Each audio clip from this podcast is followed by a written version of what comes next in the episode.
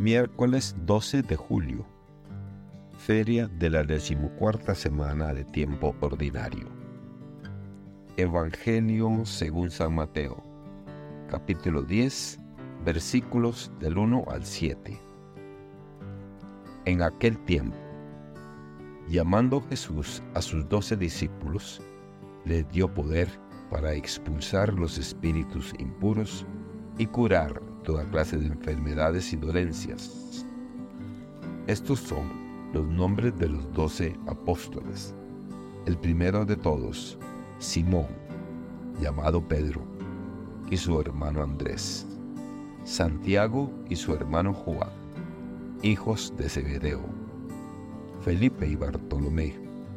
Tomás y Mateo, el publicano.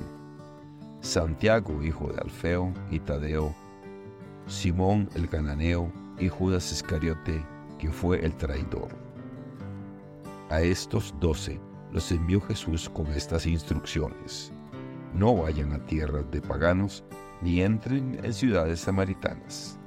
Vayan más bien en busca de las ovejas perdidas de la casa de Israel. Vayan y proclamen por el camino que ya se acerca el reino de los cielos. Palabra del Señor. Gloria a ti, Señor Jesús. Reflexión. Génesis nos muestra el relato de la hambruna en Egipto, con José en el poder.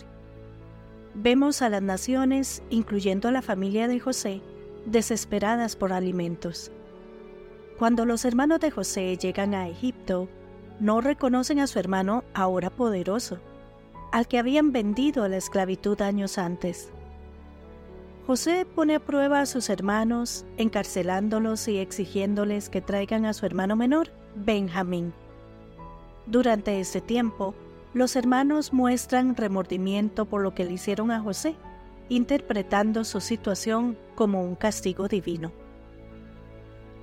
Estas secciones del Génesis destacan la ironía y la justicia poética, pero también muestran cómo Dios puede trabajar en medio de circunstancias difíciles para llevar a cabo sus propósitos. En Mateo, Jesús da a sus discípulos la autoridad para expulsar espíritus inmundos y curar enfermedades. Les instruye que no vayan a los gentiles ni a los samaritanos, sino que vayan a las ovejas perdidas de Israel los discípulos están llamados a hacer lo que han visto hacer a Jesús, proclamar el reino, curar a los enfermos y expulsar demonios. Este pasaje subraya la importancia de la misión que Jesús confía a sus discípulos. El mismo poder que tiene Jesús para sanar y liberar es dado a sus seguidores, señalando el impacto radical que pueden tener cuando viven según el llamado de Jesús.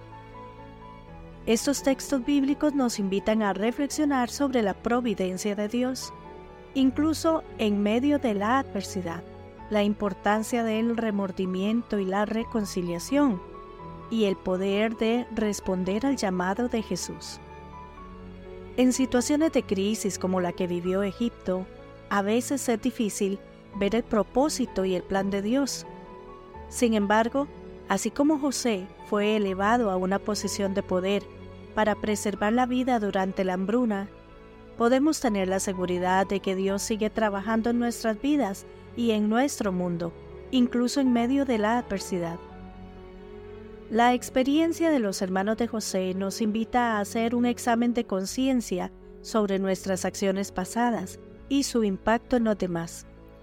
Este proceso puede ser doloroso, pero también puede llevar a la reconciliación y la transformación. Finalmente, en la comisión de Jesús a sus discípulos, vemos un modelo para nuestras propias vidas. Estamos llamados a proclamar las buenas nuevas del reino de Dios y a trabajar para sanar y liberar a aquellos que están sufriendo. Aunque los detalles de este llamado pueden variar de una persona a otra, todos estamos llamados a desempeñar un papel en la expansión del reino de Dios, aquí y ahora. Que Dios les bendiga y les proteja.